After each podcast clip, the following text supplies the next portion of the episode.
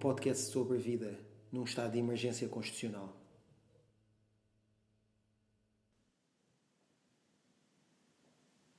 Escrevi a Joe hoje de manhã enquanto bebia café na cozinha. Disse-lhe: Olá, Joe, que tal o voo? Ele respondeu-me: Olá, correu bem, mas a dado momento senti-me muito mal e inseguro. Não sei porquê. Estava a ler um livro de mistério e, e houve um bocado de turbulência e eu sou asmático e hipocondríaco e ainda para mais meio nervoso e acabei por entrar em semi muito desespero e precisava de me agarrar algo. E o pior é que olhava à volta e não via nada a que me agarrar. Estava junto à janela e tinha ao meu lado um tipo muito gordo a dormir, a ressonar, cheio de calma e pasmaceia, enquanto eu estava na merda. E, pensei que ia ter um piripaque ali mesmo, que ia desta para melhor. E o ar já me faltava.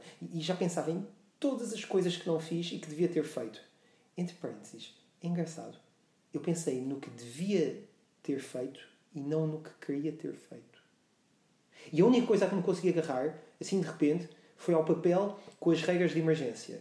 Sabes, aquele papel que tem aqueles desenhos muito retos e lineares sobre como é que as pessoas se devem comportar durante um voo e que ninguém lê hoje em dia, mas enfim, eram esses. Eu peguei num desses e, e olhei para os desenhos.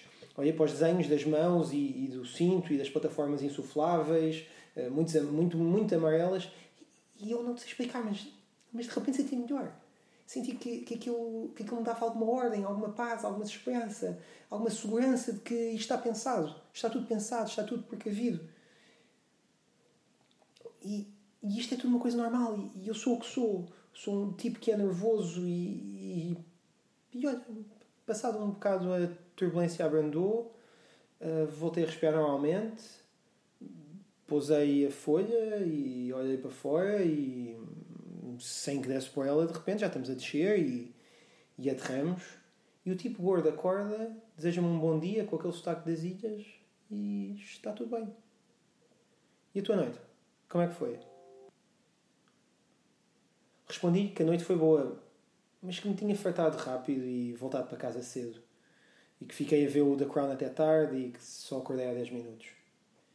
Disse ainda que me controlei para não fumar e que vim beber café para a cozinha porque gosto da luz que entra da cozinha.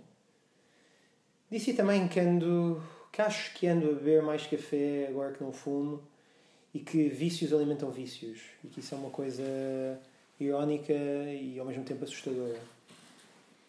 Ele enviou-me dois pontos e um parênteses fechado e disse: A ter de haver um vício, que seja o café. Enviei dois pontos e um parênteses de volta. Depois levei o café para o quarto e sentei-me na cama. Abri o caderno e tracei uma linha com a data de hoje. Depois comecei a tentar fazer um desenho da cara de Joe. Tentei imaginá-lo num avião, a ler um livro de crime. Ou então a ler um livro de economia sobre escolhas e desejos, que é o que Joe diz que se discute em economia escolhas e desejos. Joe diz que deseja muito, mas qual é de escolher? E que adora estudar economia pelo prazer de estudar processos de escolha. Diz que é uma coisa muito típica nos académicos, um gosto pelo processo, mas não necessariamente pelo resultado. Eu percebo isso. O resultado é um fim, um processo é uma vida. Se não houver resultado, não há fim. Mas se não houver processo, não há vida. Por isso é que não quero acabar a minha tese, porque não quero definir o que é o cinema, mas quero trabalhar nela para poder perceber o que é o cinema. E por isso é que gosto de Joe, porque só vejo um processo e não um resultado. Pelo menos até agora, com três cafés, uma saída à noite e uma boleia de carro. Pusei o caderno na secretária e reparei, junto ao Krakauer e ao Deleuze, no livro do Mark, que se chama É Só Amor, Paizinho, o macabro e o romântico no cinema David Lynch. O Mark é um amigo de Joe que é investigador na Faculdade de Teologia e que está a fazer um trabalho sobre o sacropop na sociedade portuguesa atual. Conheci primeiro o Mark à porta da Galeria da Vera. Enquanto ele foi procurar a mochila para ir buscar um exemplar do livro para me oferecer, apareceu o Joe, com uma t-shirt a dizer Shady Lane, e a meter conversa. Gostei da conversa do Mark, mas devo-vos dizer que gostei muito mais dos silêncios do Joe. Eram certos e leves, descomprometidos. Também gostei da forma como ele dançava. No outro dia, depois do nosso segundo café, fomos a um bar que tocava jazz e que tinha postais de publicidade à entrada. O Joe tirou um postal da Absolute Vodka e escreveu Sou uma canção um pouco complicada, mas gostava muito, neste verão, de escutar melhor o poema que tens para dizer. Sorri quando o recebi. Quando cheguei a casa, pulo na minha mesinha de cabeceira e enviei uma mensagem, só com a palavra absolutamente, entre aspas. Foi uma piada fácil, talvez não muito boa, mas ele enviou vários parênteses fechados e dois pontos no fim.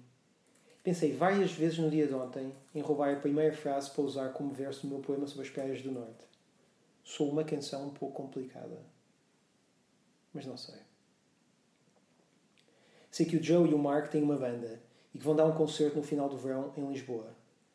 Estão muito ansiosos e, ao mesmo tempo, muito nervosos.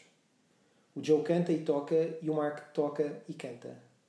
Tem mais dois amigos e uma amiga na banda que só tocam. Chamam-se Os Piedade.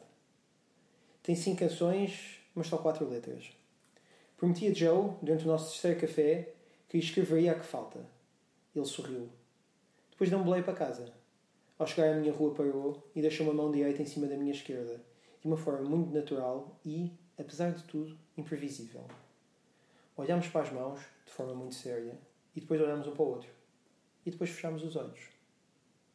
Abre aspas, absolutamente. Fecha aspas.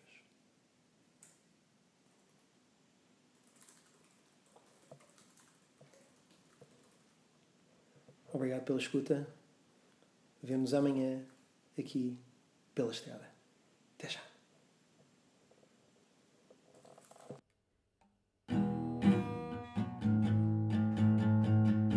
Pela Estrada é um podcast escrito, gravado, produzido e tocado por Martinho dos Pires durante a pandemia do Covid-19.